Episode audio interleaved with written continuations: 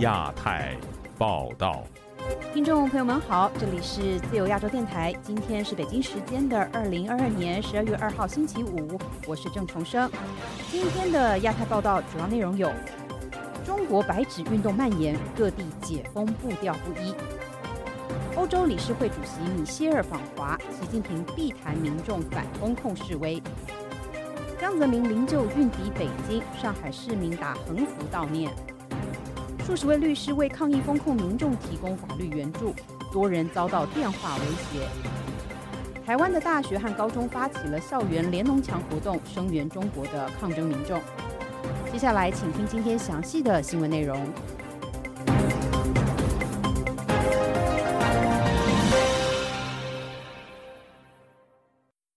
中国新冠肺炎疫情感染个案继续在三万宗左右徘徊。但是，广州市的海珠区等多个区政府宣布，十二月一号开始解除临时管控区，有的餐厅恢复了堂食。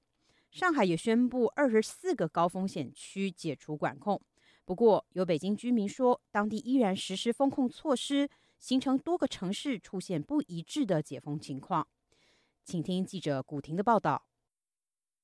据中国卫健委官方网站本周四通报，前一天新增三万五千八百宗新冠本土个案，包括四千零八十宗确诊以及三万一千七百二十宗无症状感染。新增本土病例方面，广东占最多的七千九百一十四宗。大部分在广州，共六千九百四十二宗；重庆有六千六百三十九宗；北京有五千零四十三宗。广州市卫生健康委副主任在十一月三十日下午举行的新闻发布会上说：“一般不按行政区域开展全员核酸检测，高风险区一般以单元楼栋为单位划定，不得随意扩大。”符合解封条件的要及时解封，风控管理要快封快解，应解尽解，尽最大努力减少因疫情防控给群众带来的不便。当晚，有广州网民上传已经解除封控的视频画面，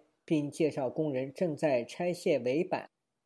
半夜三更偷偷钻起来的啊，现在是光明正大的拆了啊，国家规定了，再不拆。部暂停采样，谢谢配合。真的出来了，我们已经解封了，已经不需要通行证了。什么情况啊？昨天还搞得人心惶惶的，今天就说解封了，人都会被他们吓死。昨天还吓得我从狗洞里面钻出来，今天就说可以自由出入啦。这就是他们说的疫情不可怕，可怕的是没班上，没钱花，没饭吃吗？广州居民梁颂基周四告诉本台，短短两天，居民们内心如同坐过山车。广州人这两天好像去了迪士尼玩过山飞车一样，因为二十九号了，上海发文了，就是要求上海市民啊自备粮食两个月，登客率。美国大使馆这要求每一侨民啊自备十五天的粮草，没想到三十了。广州就突然来个解封，我在楼下喝啤酒，突然间呢，这大白啊就夺路狂奔，过了十五分钟，下午两点半了，市环卫啊、区环卫那边的人呢就过来拆那个围壁。梁颂基说，他当时质问来人拆围壁是否有政府文件，但对方不理会。他管你啊，反正他们上面安排要拆就拆。再过半个小时了，等荔湾区政府先发的，然后广州市政府这边也发了，全面解除临时封控。与此同时，上海宣布十二月一日零时起，浦东塘镇、静安区大宁路街道等二十四个高风险区解除管控。上海居民陈先生对本台说：“当地还是老样子。”各个区政府啊都接到通知，要储备两个月的防御物资。那我怀疑会不会接下来又会封？现在发现有有一例不是以小区为单位，是以楼栋来封。原来是一封就是整个小区，嗯一个阳性封一个小区，封了天天做核酸，如果没问题就解冻。武汉江岸区居民李小姐告诉本台，她所在的社区已经封控一周，仍未解封。我们那个小区还封了，还没收到消息，还不能出那栋楼嘞。我们单栋楼有几百户出不了门儿，他做核酸都是看那上面说是上门做核酸的。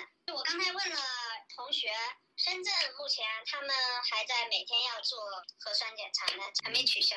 在北京，当局宣布，十一月三十日起，对长期居家老人、居家办公和学习人员等无社会面活动的人员，如无需外出，可以不参加核酸筛查。北京房山一居民唐女士告诉本台，他们得知广州部分地区解除临时管控，但北京按兵不动。骗人的，别听他的，北京没这情况。就昨天说今天开封，骗大伙儿。昨天说做核酸检测上班，现在都封了半个多月了。北京丰台居民郑先生说：“长江三角洲和珠江三角洲地区是中国经济发展的龙头。”也是中国政府财政收入的主要来源地。近期，上海和广州出现了“白纸行动”和广州居民大规模抗议，当局担心爆发更大规模的冲突，于是网开一面，暂时解封。自由亚洲电台记者古婷报道。正当中国各地爆发大规模抗议时，欧洲理事会主席米歇尔在北京与中国国家主席习近平会面了。他谈到了社会对防疫措施的反应，也重申和平集会是基本权利。然而，习近平却继续吹捧中共二十大的成果，强调对社会稳定有信心。同一时间，中国维权律师余文生却被封控在家里。欧中双方计划重启暂停三年的欧中人权对话，这能否改善中国的人权情况呢？接下来，请听本台记者吕希发自伦敦的报道。欧洲理事会主席米歇尔周四访问中国，和习近平在北京举行长达三个小时的会面。作为白纸运动爆发以后第一位和习近平正面对话的西方政要，外界高度关注米歇尔会否在会面触及蔓延全中国的抗议。米歇尔的发言人在一份声明当中透露，米歇尔和习近平讨论了社会对防疫政策的反应。以下我的同事读出。更广泛的说，他们就新冠病毒疫情进行了交流，包括欧洲和中国的相关经验、各自采取的措施和社会的反应。米歇尔在声明当中也表示，他向习近平提出了人权、基本自由和少数群体权利的问题，重申和平集会的重要性。以下我的同事读出。和平集会的权利是世界人权宣言和各国宪法中都持守的一项基本权利。欧方的声明没有透露习近平对抗议浪潮和人权议题作何回应，而中方新华社发布的新闻稿也没有提到米歇尔提出的人权问题。中国当下正爆发几十年以来规模最大、最激烈的反抗浪潮。然而，在西方来宾的面前，习近平却避而不谈，继续吹捧中共二十大的重要成果，更强调有信心维持社会稳定。以下我的同事读出：我们有信心、有能力以自身制度的稳定、治理的稳定、政策的稳定、发展的稳定。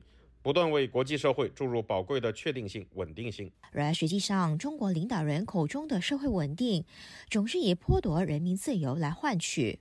中国维权律师余文生在上周欧盟宣布米歇尔访华以后，第二天就被当局以防疫为理由，不准他和其他居民离开小区。而在米歇尔和习近平会面前一天，余文生所住的居民楼也被封控，多名身穿防护衣的大白阻止他和妻子许燕出门，期间更把余文生撞倒在地。他周四接受本台采访的时候，还没有重获自由。批评当局利用防疫为手段，严防他和米歇尔接触。他们可能是不希望我和这个米歇尔先生呃采取任何方式的联系，包括一些视频联系，因为他们长期以来就用这种方式去稳控一些呃他们所说的一些异议人士。这次他们是利用了一种一种以情为名，呃，把我所在的小区和我的楼。进行风控。他向米歇尔、美国总统拜登以及英国首相等各国领袖发出公开信，呼吁他们要求中国领导人结束这一场反人类浩劫。中国现在面临的这种处境，比如说动态清零等政策，这种政策的确是反人类的，因为在中国各个地方发生了很多这个人道灾难，不胜枚举。比如说乌鲁木齐发生的事情，包括以前贵以前贵阳贵州发生的事情，这些事情都是这是只是灾难的一部分啊，凸显出来。其他方面，包括郑州富士康的事情，这些事情太多了。继续下去的话，中国的人道主义灾难更加严重。这种灾难的确是非常让人恐怖的，是一种反人类浩劫。谁还能去嗯对中国的事情说一说，能劝止他？也只好希望一些国际上一些大国在这起一些作用。米歇尔在声明当中也提到。中国已经准备好重启中断三年的欧中人权对话，对此表示欢迎。虽然欧中双方自从1995年已经举行过三十七次人权对话，然而人权组织却批评参与对话的官员层级过低，不能真正改善中国人权情况。世界维吾尔大会发言人迪里夏迪接受本台采访的时候，同样对欧中人权对话的成效提出质疑。中国呢，将人权对话呢作为这个。突破外交压力的，呃，一个战略手段，通过所谓的对话来缓解呢，呃，国际社会对中国的这个人权外交压力。因此，我认为欧盟应该高度的意识到，对话的目的不要被中国成功的而利用，对话必须要有实质性的这个结果。他期望欧盟制定针对中国的战略，以人权为核心，要求中国政府关闭新疆集中营。是。中共前总书记江泽民因为白血病合并多脏器功能衰竭，本周三在上海病逝。他的遗体周四从上海由专机移送到北京前，不少上海市民沿途目送他的灵车经过，还有数十人拉横幅悼念。一位接近江家的人士就透露，江泽民上周六病情急转直下之后，就陷入了昏迷状态。接下来，请听本台记者古婷的报道。中共中央前总书记江泽民于本周三在上海病逝，享年九十六岁。周四上午，在上海延安路高架桥上和桥下实施临时封路，运送江泽民遗体的车队缓缓驶过，目测有约二十辆，其中包括多辆小型面包车，其余是轿车，在部分路段。有穿黑色素服、佩戴白花的人士肃立，有上海交通大学学生拉起写有“学长一路好走”的横幅，另有数十人在一条马路中央拉起写有。江泽民同志，您永远活在我们心中的横幅。有警察站在路边指挥交通。据一位接近江泽民家庭的人士对自由亚洲电台披露，江泽民患白血病合并多脏器功能衰竭，上周六病情急转直下，进入病危状态。其身边的秘书、警卫员以及所有工作人员开始做应变的准备。他说：“上周六得知江泽民昏迷。”进入弥留之际，在医院抢救，当时没有想到他这么快就走。但是他身边的秘书、警卫等等，所有的工作人员被要求从上周开始每天做一次核酸检测，这明显是要为处理他身后事做准备。以前不需要每天做核酸。江泽民病故三个多小时后，新华社发出相关报道。为追悼江泽民，中国部分机关和驻外领事馆将办其致哀。总书记习近平担任江泽民治伤委员会主任。这位不愿公开身份的人士说：“江泽民生前喜欢游泳和戏水，其健康状况一向良好。”他说：“他不干预政治了，疫情爆发后也不去北戴河了。他的身体一直不错，喜欢游泳，最近几年不游泳了。”但是他喜欢泡在水里，后来是在游泳池边上坐着。以现在的医疗技术，总的来说他走得算早的，大家都以为他可以活得更长。根据官方公布的江泽民治伤委员会名单，习近平担任主任。该委员会成员包括李克强、栗战书、汪洋、胡锦涛、朱镕基、李瑞环、吴邦国等三代领导人。当晚，习近平在北京会见老挝领导人时，称赞江泽民是久经考验的共产主义战士。他还称将化悲痛为力量，按照中共二十大的部署，为全面建设社会主义现代化国家、全面推进中华民族伟大复兴而团结奋斗。对此，文史学者钟先生接受本台采访时说：“当局对江泽民的政绩评价很高，属于厚葬。”他说：“二十大江西人马被清零。”啊这叫厚葬。对老姜为什么要评价高一点的？老姜选的他，这是关键。老姜是借着六四上的位，老姜因为后边有一双眼睛看着他，谁不改革开放就让他下台。嗯，老姜的治国理念是闷声发大财。那江西人马实际上在二十大里基基本上就撸光了嘛。江泽民的结论就是博养厚葬。资深评论人士郑旭光认为，当年垂帘听政的江泽民推荐习近平接替胡锦涛，是为了遏制党内更强势的红二代。他对本台说：“当时代是应该是二十三年，哎，应该是二十三年，把胡这十年也算上，所以江他的影响力还真是非常非常之大。他的二十大。”和江的死亡两件事情都是派系政治终结的一个标志啊，里程碑。习自己可以拿得出来的，这就是他的父亲。但是为什么可以让他接班儿？那边还有刘源啊、陈源啊，呃，还有这薄熙来呀，哪个人综合的实力都比他强，就是因为他最弱。江泽民去世恰逢中国疫情防疫政策受到海内外舆论批评之际，又发生了民众为悼念乌鲁木齐火灾遇难者所发起的白纸运动。在微博上，不少人留言为江泽民送上最后一程，但未出现群体性自发悼念活动。据报，江泽民纪念活动日期为十一月三十日至十二月七日。新华社报道，十二月六日上午十时，北京人民大会堂将举行江泽民追悼大会。自由亚洲电台记者古婷报道。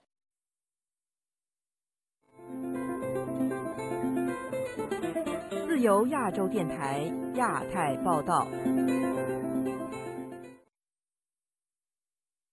多天以来，反对当局疫情封控的“白纸运动”在很多中国城市蔓延。虽然当局持续监控网络舆论，但相关信息还是如潮水般的传送到了海内外的社媒平台上。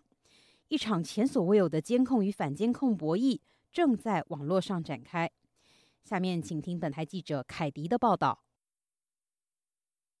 由新疆乌鲁木齐火灾引发的“白纸运动”连日来成为海内外舆论焦点。与此同时，从国内微信、抖音等各平台到海外的推特、电报以及 Instagram，一场前所未有的监控与反监控、封锁反封锁的信息战也在网络平台上打响。《华尔街日报》周四报道称，被官方禁用的推特已成为把中国各地抗议活动的视频和图像传播到世界各地的一个重要阵地。同时，从本周一开始。上海、北京等地的公安就在重要场所路口、地铁车厢内等翻查路人的手机，要求删除抗议视频和海外社媒平台及翻墙软件等。还有网友爆料称，二十九号，中国网信办发出通知，要求深入清理整治涉及翻墙的工具，如翻墙路由器、VPN 加速器等。华盛顿民间组织公民力量创办人杨建立告诉本台，这次白纸运动虽然发生在线下。并以大规模的人群聚集展现出其力量，但是同时，如果没有网络工具的协助，大家也做不到这一点。杨建立举例说，这次运动中有一些共同口号，并以白纸为抗议中的一种标识，还有各地民众互相鼓励协调，都是透过网络的帮助。此外，如果没有抗议者把现场录像迅速传到海外，不断传播后再返回中国。这次运动不可能有如此的规模与影响力。《华尔街日报》在周一报道中说，中国国内民众使用虚拟私人网络访问推特、发私信，并向一些被广泛关注的博主爆料投稿，以此把国内信息传向了全球。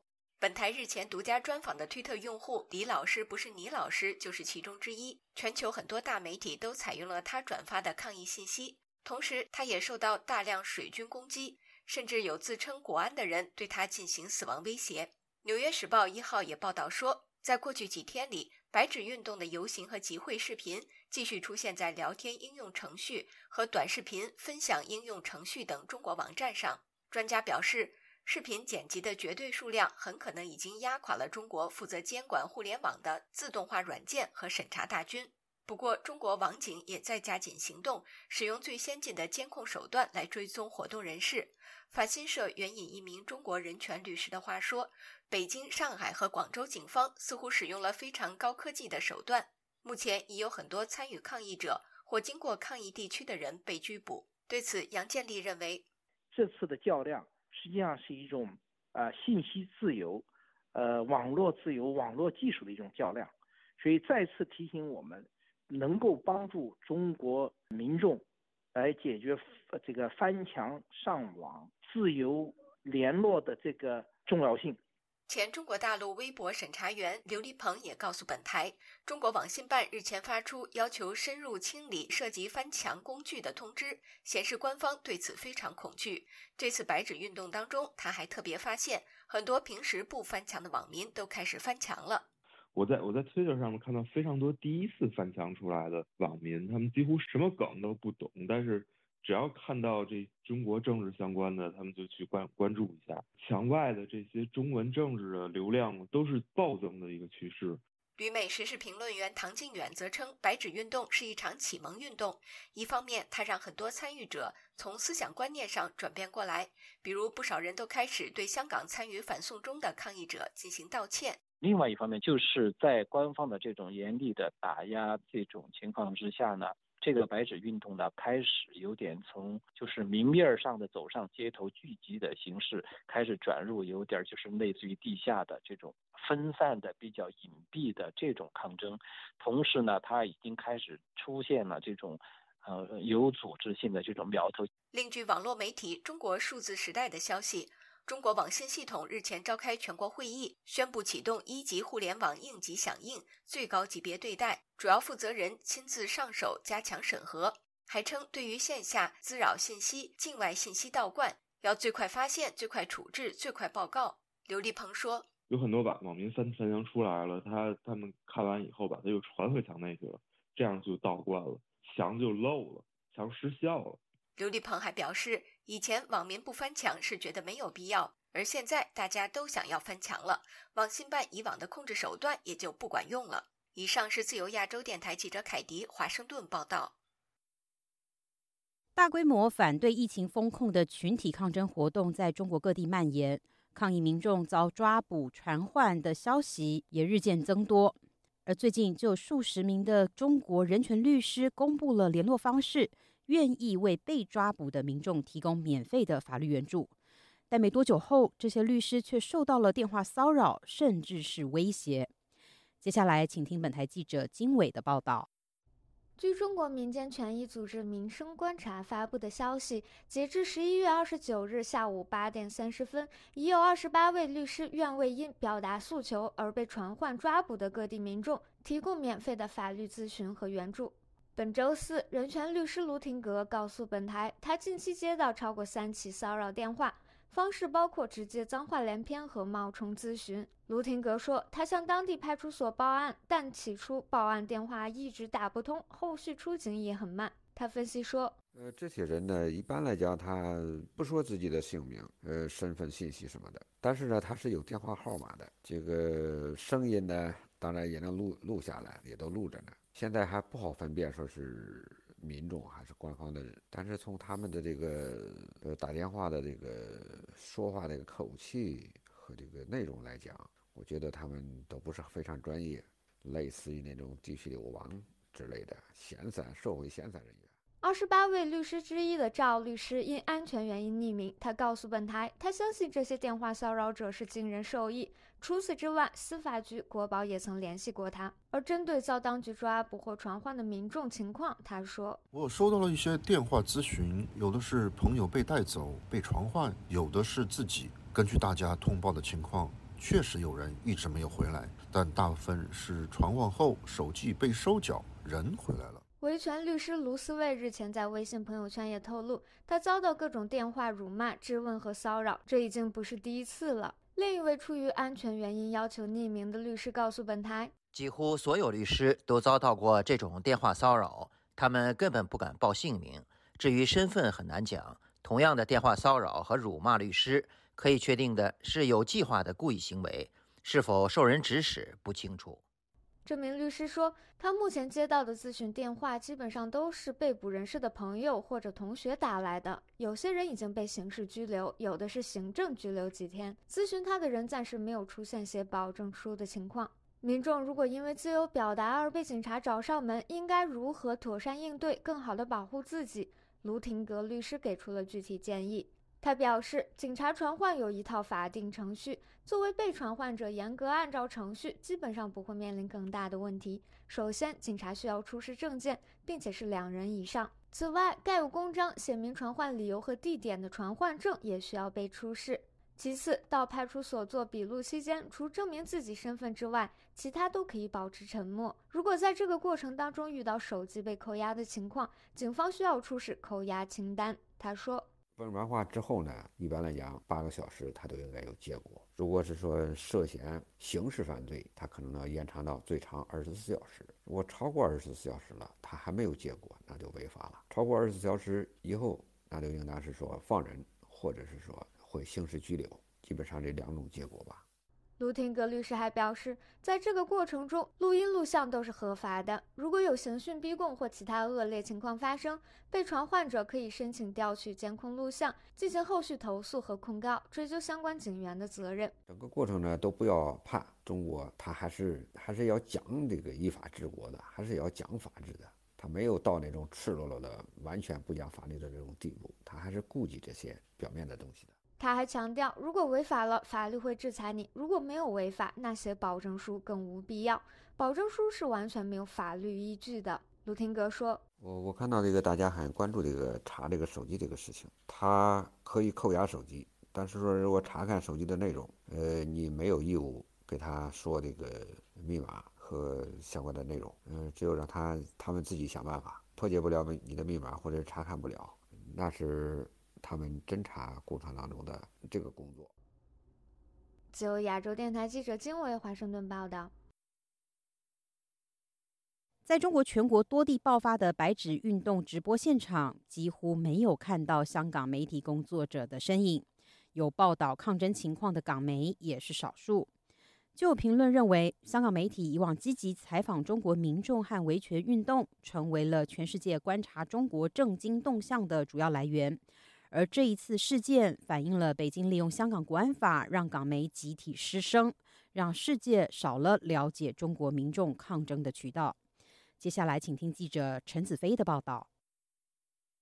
在中国多个城市发生的示威抗议活动，外界主要是透过中国网民在推特等社交平台发布现场的视频，以及通过驻中国的外国媒体记者到现场采访报道，了解抗议者的诉求和抗议的手法等。以往每次中国发生大事件，都会第一时间到现场直播的香港媒体，在这一次白纸运动几乎完全缺席直播现场。曾经跑中国线多年的香港前记者 Sam 对本台表示，虽然已经离开驻北京记者的位置，但看到北京民众自1989年之后再次走上街头，心情激动。在过去一个星期，不断寻找相关的报道。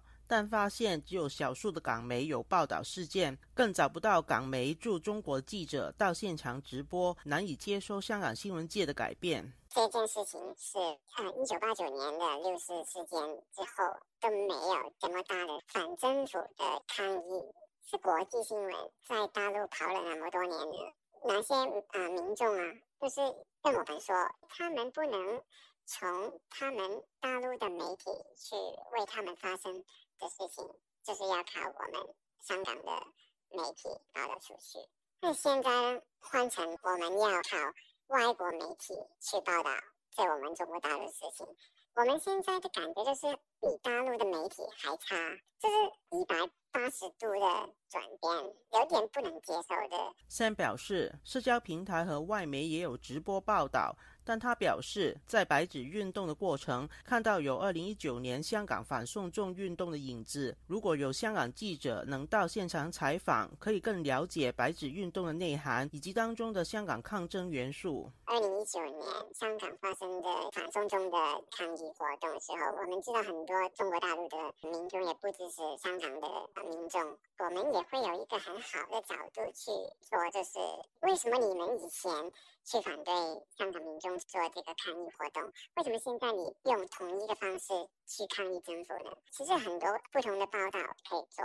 有采访中国新闻多年的香港记者以无奈形容这一次香港媒体对白纸运动的处理。他相信很多曾经跑两岸线以及还在线的记者都很想到中国民众抗议的现场做直播和采访。虽然香港媒体还有派记者驻中国，但现在香港的政治环境与以前已经大不同。对中国维权和抗议的新闻已经不像以前一样抢快抢多，媒体主管多选择只报道官方的消息。尽管能有空间采访抗议的媒体，都很小心处理资料，以免被质疑犯国安法。一九八九年民运发生时，一直在北京采访的时事评论员陈翔对本台表示，香港媒体从六四事件开始，在四川大地震、乌坎村村民抗争和新疆动乱等。都积极采访，也使香港媒体成为国际社会观察中国政治和社会发展的重点观察点。对于这一次香港媒体在白纸运动的采访中集体消失，感到可惜的同时，也显示北京通过国安法控制香港的效果。过去来说，经常香港记者到内地去采访的时候呢，扮演了一个非常积极主动的角色。跟内地的公安呢据理力力争，长期以来都给中共视为眼中钉。现在你看到呢，发生这么大的事情，然后呢都是引用外电的报道，都尽量避开一些政治话题，有意自我审查。国安法目的就是要让香港的媒体呢。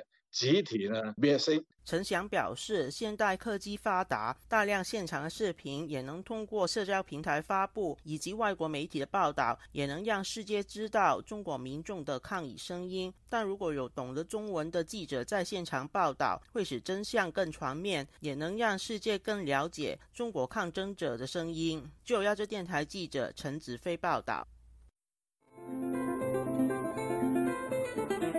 由亚洲电台亚太报道，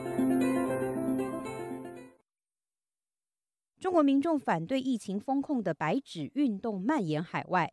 十一月三十号，美国首都华盛顿地区的多族裔民众在中国驻美使馆外和乔治城大学等地分别举行了声援活动，示威者要求习近平下台。以下是本台记者陈品杰的报道。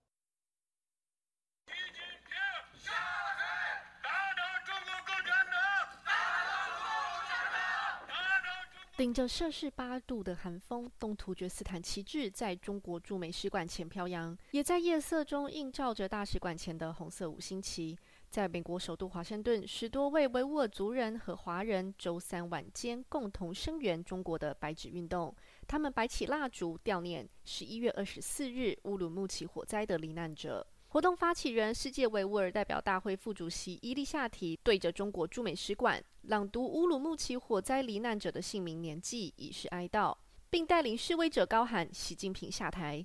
他接受本台采访时说：“大家一块儿去表达我们一个是对死难者的纪念，另一个呢就是对在中国的各个城市年轻人站出来为维吾尔人发声，为自己争取权利。那么，我觉得我们有义务。”也为他们发声，这是一次觉醒。这说明国内的呃，在中国各城市的年轻人、知识分子已经开始克服恐惧了。当人民克服了恐惧的时候，是独裁者恐惧的开始。包括伊斯兰教学者马具、美国时政评论人士郭宝胜、民运人士杨子立以及中国维权人士郭飞雄的儿子等人都出席了当天的活动。有示威民众高举不满中共清零政策的标语，部分维吾尔人则摆出乌鲁木齐火灾罹难者或是被失踪的家人相片。郭宝胜说：“汉人与维族人的命运相似，彼此都是中共受害者，因此应该团结起来抵抗中共暴行。”新疆的大火让整个的汉人明白，如果再不奋起的话，那下一个被烧死的就是他自己，所以他们觉醒了。郭飞雄的儿子面对镜头，则是腼腆婉拒受访。他仅向记者表达了对于中国年轻人走上街头的敬佩。一般说，很多说反抗都少，他们都是听规则挺多的。现在就终于人开出来出去街上反抗了，就是没那么怕政府了。然后这就是对那个人的自由会好，旅居美国的民运人士杨子立则是指出，严厉的清零风控不仅使中国人民丧失最基本的权利，也使无辜的生命牺牲。对于在中国遍地开花的白纸运动，杨子立担心，若抗议扩大到旨在推翻中国共产党的革命行为，当局恐怕会暴力镇压。杨子立说：“我其实不希望是看到流血，但是呢，人们应该有权利进行和平的抗议。中共的这种普遍的大规模的封锁，能够打破这种封锁，我认为这就是一个局部的胜利。”同样，在美国首都华盛顿的乔治城大学，当晚也有学生自发举办悼念乌鲁木齐火灾、声援白纸运动的活动。来自多个族裔的数十位学生当晚聚集在校园广场，点起蜡烛，手举白纸，为乌鲁木齐火灾罹难者默哀一分钟。现场有学生高举“习近平下台”、悼念乌鲁木齐火灾遇难同胞。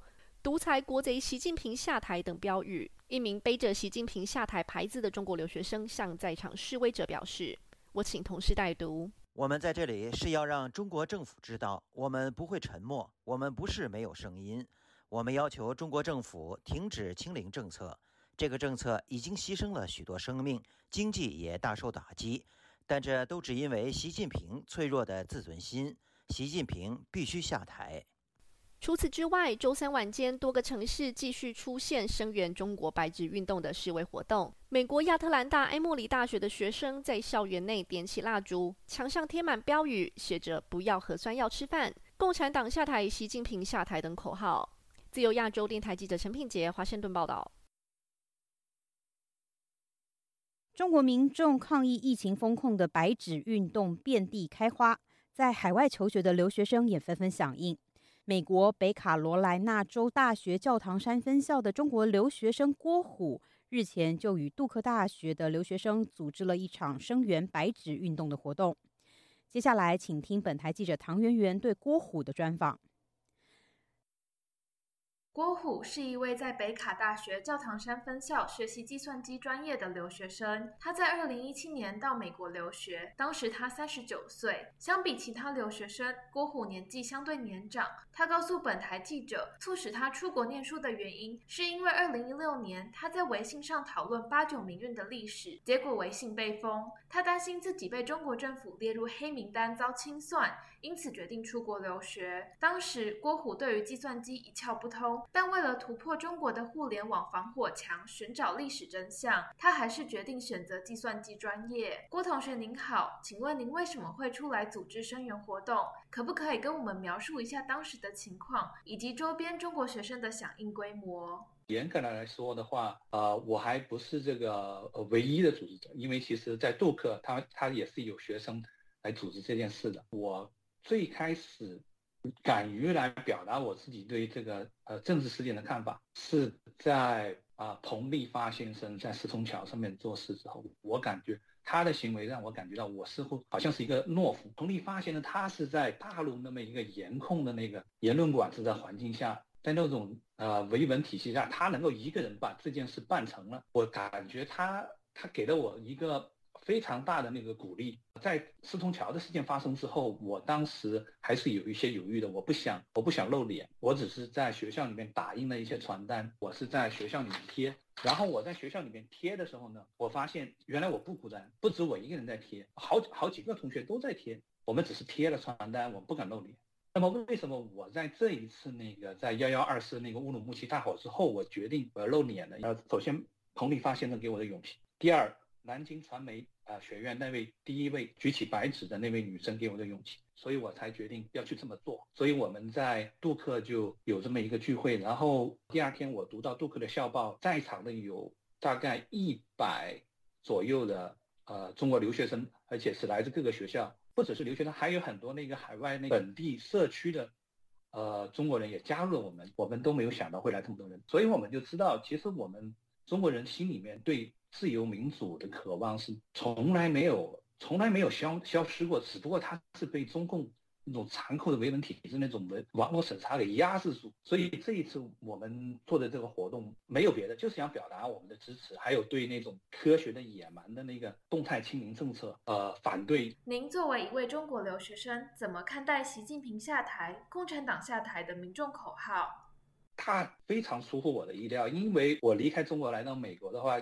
就是对当时中国的环境非常失望，但是我没有想到，我以为我这一辈子都不会听到这个口号。大陆的那些抗议者们，他们口中喊出这个口号，我觉得是非常振奋。这喊出这个口号呢，更像是是在跟那个呃中共进行一场博弈。以往呢，中共他都是一个大庄家，他坐在牌桌上，他稳稳地控制住这个牌局。如果哪一次他拿到不好的牌，那么就像三三年前八九六四一样，他拿到一手。一手不好的牌，他可以不理理会对面选他可以把牌桌掀掉上坦克。但是这一次，我们中国大陆群众在这一场白纸革命中，我们在博弈中，我们取得了平等的对话权。他这一次庄家中共他不敢再掀桌子了。这一次，我们这一个白纸革命给了我们一个很呃有效的途径，给告诉我们这些呃需要抗争的中国民人民应该用一种什么样的方式去跟中共做斗争。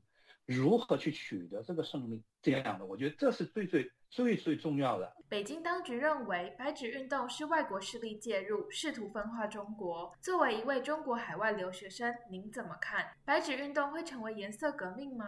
你外国势力的话，它是一个怎么说？很明显的一个那个中共的话术。其实 我们在网上面那个呃推特人在北在北京的一个视频已经被一个抗议抗议者当场就回呛了。我们上不了外网。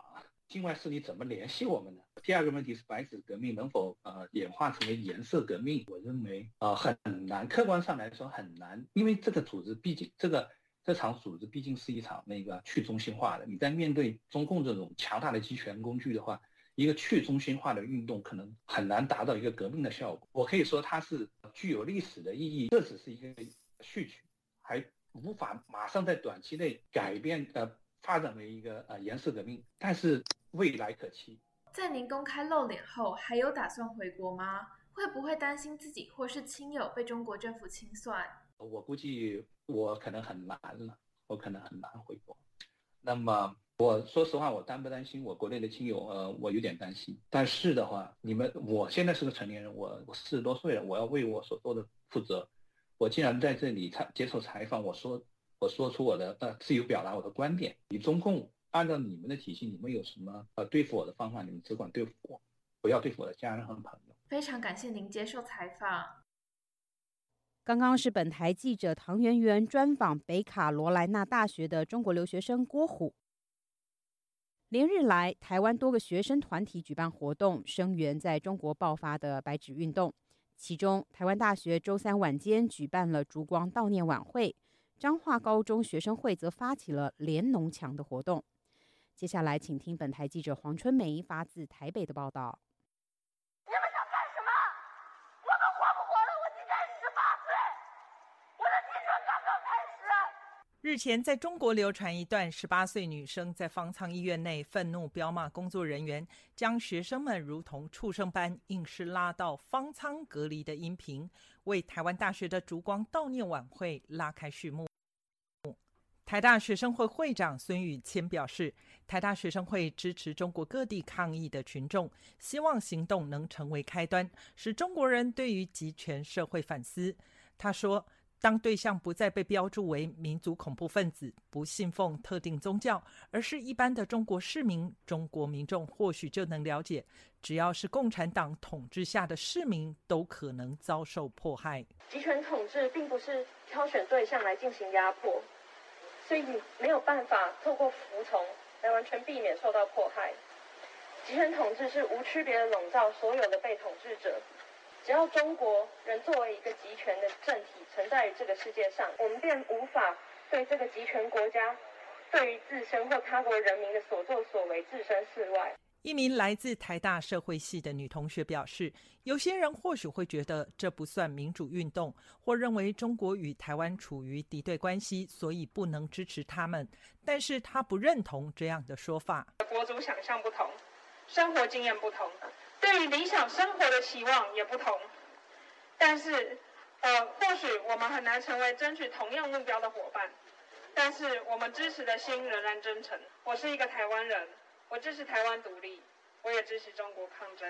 这名学生解释，他挺身支持白纸运动的理由是，在集权高压的社会，集体行动需要极大勇气，也面临极大的风险。中国人民受到极端压迫，必须为自己生存反抗。如果爱自由，就该支持其他受压迫的人。台大香港研究社的学生说明，自己来参加集会不是中华交，也不是中国人身份。他说，过往香港本土派以香港为主要观点的论述，同样受到大一统观念论述给掩盖。本土年轻人对于是否支持六四或是这一次中国民主运动，和许多台湾人一样，有点熟悉又陌生，同时又找不到连结。去支持一些面对集权，为了帮助这些面对集权的人发声，我们抱着自由民主价值的理念，台湾社会这个多元。的价值赋予我们可以这样做的。在中台湾的彰化高中学生会三十日晚间也在脸书发文响应白纸运动，同时也在校园设置连农墙，希望透过微小的发声，让这个事件被大家注意。来，彰化高中学生会学权部部长吴冠生接受本台访问时表示：“中国抗争者争取言论和新闻自由，这是普世人权。台湾过去也透过抗争。”才能取得今天能安心说话的言论自由。正在享受他们正在争取的这种权利，所以我们认为我们有义务来支持这次活动。三号高中一直以来都有在关注全球人权的议题，那这个其实也是我们关注的议题之一。在活动发布后，学生会收到部分中国与台湾敌对为什么要支持的质疑声。吴冠生解释，学生会秉持的立场并非特意争取某一个意识形态或是特定地区。最终还是希望聚焦在同样是学生、同样在争取所认同的人权。自由亚洲电台记者黄春梅台北报道。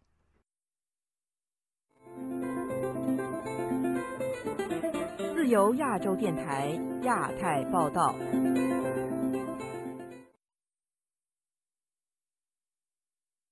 中国民众反对当局严苛防疫政策的“白纸运动”正在海内外蔓延。有人权活动人士呼吁，国际社会应该结成统一战线，共同应对习近平当局的独裁统治。以下是本台记者经纬的报道：中国民众反对当局严苛防疫政策的“白纸运动”正在海内外蔓延。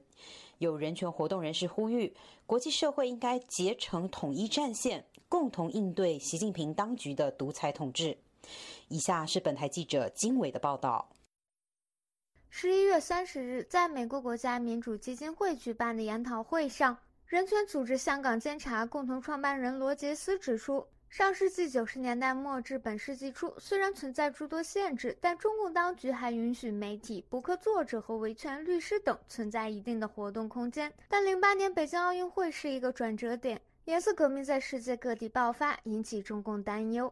自此，中国的公民社会空间被当局极度压缩。他说：“习近平显然是加剧了镇压，但他并不是镇压的原因。话虽如此，他从二零一二年上任以来，全面的严酷镇压时代就开始了，公民社会空间消失了，许多人也消失了。因此，尽管中共一直实施镇压的政策，但在过去的十年中，整个镇压运动都经历了全新的转变。人权组织维吾尔人运动负责人罗山提到，新疆维吾尔人及其他少数民族群体对民主和自由的抗争早于八九年六四学潮，但均遭到了镇压。他指出，在北京的跨国镇压行动下，当局不仅试图通过各种手段使他这样的人权活动人士晋升，还试图使整个世界保持沉默。罗山说：“Look at the famous。你可以看到知名人士或者公司的首席执行官、NBA、国际足联和世界领导人，他们通常会对任何形式的社会不公正行为发声。每个人都看到强迫劫狱、奴役和种族灭绝正在进行，但他们现在在哪里？罗山表示，中共当局正在利用外国的社交媒体平台，例如推特等，推广中共叙事。对民主国家来说，统一发声、共同行动、建立团结才是问责中共的首要事项。美国前驻缅甸大使、国家民主协会主席米切尔在研讨会上指出，目前中共所面临的挑战还不仅仅是来自内部。他说。全世界越来越意识到，中共对中国人民构成的挑战，并不仅仅停留在内部。中共正在将其输出到全世界，他们正在寻求创造一个维护和塑造这种价值观的世界。香港民主委员会董事会主席周永康说：“香港人民民主抗争的经验表明，团结至关重要。”所有抗争人士需要建立一个团结美国国会和非营利组织的网络联盟，以提出新的政策工具或策略来重新构建与中国的叙事竞争。他说：“我们可以学习很多类似的新见解和教训，相互合作，并且产生新的动力。比如，确定可能的挑战是什么，机会是什么，困惑是什么，我们的战略如何整合资源。”这样，我们才能更有效地推动变革。本台此前报道，十一月二十四日，新疆乌鲁木齐一栋居民楼发生火灾，但消防部门被防疫风控措施阻挡，最终救援不力，酿成至少十九人死伤的悲剧。连日以来，上海、北京、成都多地街头以及数十所大学的学生和群众涌上街头，高举一张白纸悼念乌鲁木齐火灾遇难者，并以此抗议当局的严厉风控政策。研讨会结束时，所有与会人员站在台上，手举白纸，以此表达对中国各地白纸运动的支持。自由亚洲电台记者金伟华盛顿报道。美国民间人权团体中国民主教育基金会十一月三十号向本台表示，今年的中国杰出民主人士奖将颁发给北京四通桥上的示威者。颁奖活动还会与寻找这位抗议者的真实身份及家属合为一体。请听记者孙晨的报道。美国民间人权团体中国民主教育基金会在日前确定了第三十六届中国杰出民主人士奖的得主。与以往有所不同的是，本届得主是一位身份没有得到确定的人士，也就是那位于十月十三日在北京四通桥上进行抗议、网传名为彭立发或彭载洲的人。中国民主教育基金会理事任松林表示，本次颁奖的目的是希望全世界关注这位抗议者的下落。我们希望能找到他，这也是一个呼吁大家帮着去找到这个人，找到亲属呀，因为越找到对他越安全。其实这也是我们发奖的一个宗旨，希望全世界关注他，希望这个人有名有姓。中国民主教育基金会自从1986年以来，就在每年颁发中国杰出民主人士奖。往年的得奖者都是身份能够确定的人，由于今年的该奖得主身份不能确定，因此中国民主教育基金会已经将一万美元的高额奖金冻结起来，直到找到这位得主本人或家属的下落为止。中国民主教育基金会会长方正表示：“让大家都记住这个人，这个人的真实情况并不确定，包括他现在家住哪里，他的家人亲属我们也没有找到。有关他的消息呢，在国内现在也都没有，关在哪里都不知道。但是我觉得他已经成了一个象征，意义非常的重大，所以我们决定在今年给他中奖，就是想让大家去寻找他。”方正谈到，本届颁奖活动的特殊之处在于，颁奖与寻人是结合在一起的。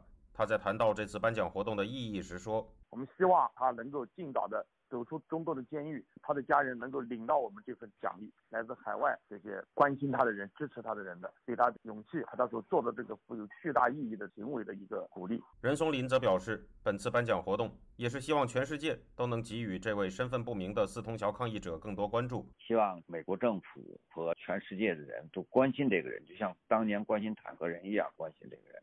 在近日中国各地爆发的白纸运动抗议中，示威者们喊出了四通桥抗议者曾打出的标语内容：“不要核酸，要自由。”在世界各地的白纸运动声援集会中，则出现了仿照四通桥抗议者标语的横幅。坦克人则是一名1989年6月5日在北京街头孤身阻挡坦克的人士，他与四通桥抗议者同样身份不明，并成为了八九民主运动的象征性符号之一。方正透露，本届颁奖活动将定在今年12月10日。也就是国际人权日当天举行。自由亚洲电台记者孙成，洛杉矶报道。自由亚洲电台亚太报道。接下来再带您关心几则新闻简讯。在白纸运动后，中国各地城市纷纷调整管控的尺度。而媒体也开始刊登奥密克戎病毒威胁性比较低的文章。十二月一号，《环球时报》刊登了标题名为“国内科研团队实验验证奥密克戎致病力已大幅降低”的文章。其中除了引用香港和美国的研究佐证之外，还采访了武汉大学病毒学国家重点实验室主任兰科。他表示，研究团队在病毒体外感染实验中发现，奥密克戎变异株感染人肺细胞的能力显著的低于原始的病毒株。另外，《人民日报》下属的客户端律政公署也刊登了优化防控二十条措施问答，风控管理要快封快解，应解尽解。而根据中国国家统计局和物流与采购联合会十一月三十号联合发布的数据。中国制造业十一月份采购经理人指数降到了四十八，连续两个月低于临界点。十月份这个数值是四十九点二的。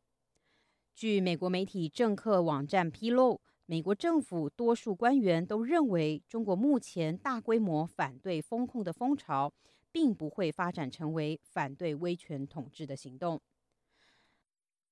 不过，美国国务卿布林肯周三在受访中谈到“白纸运动”时，他就表示，任何政府采取大规模措施镇压、阻止和平抗议者，这不是力量的标志，而是软弱的标志。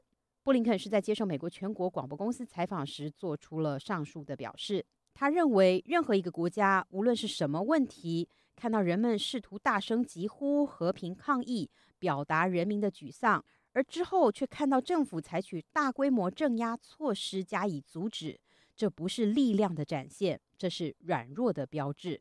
听众朋友，以上就是今天的亚太报道的全部内容。我是郑重生，感谢您的收听，我们再会。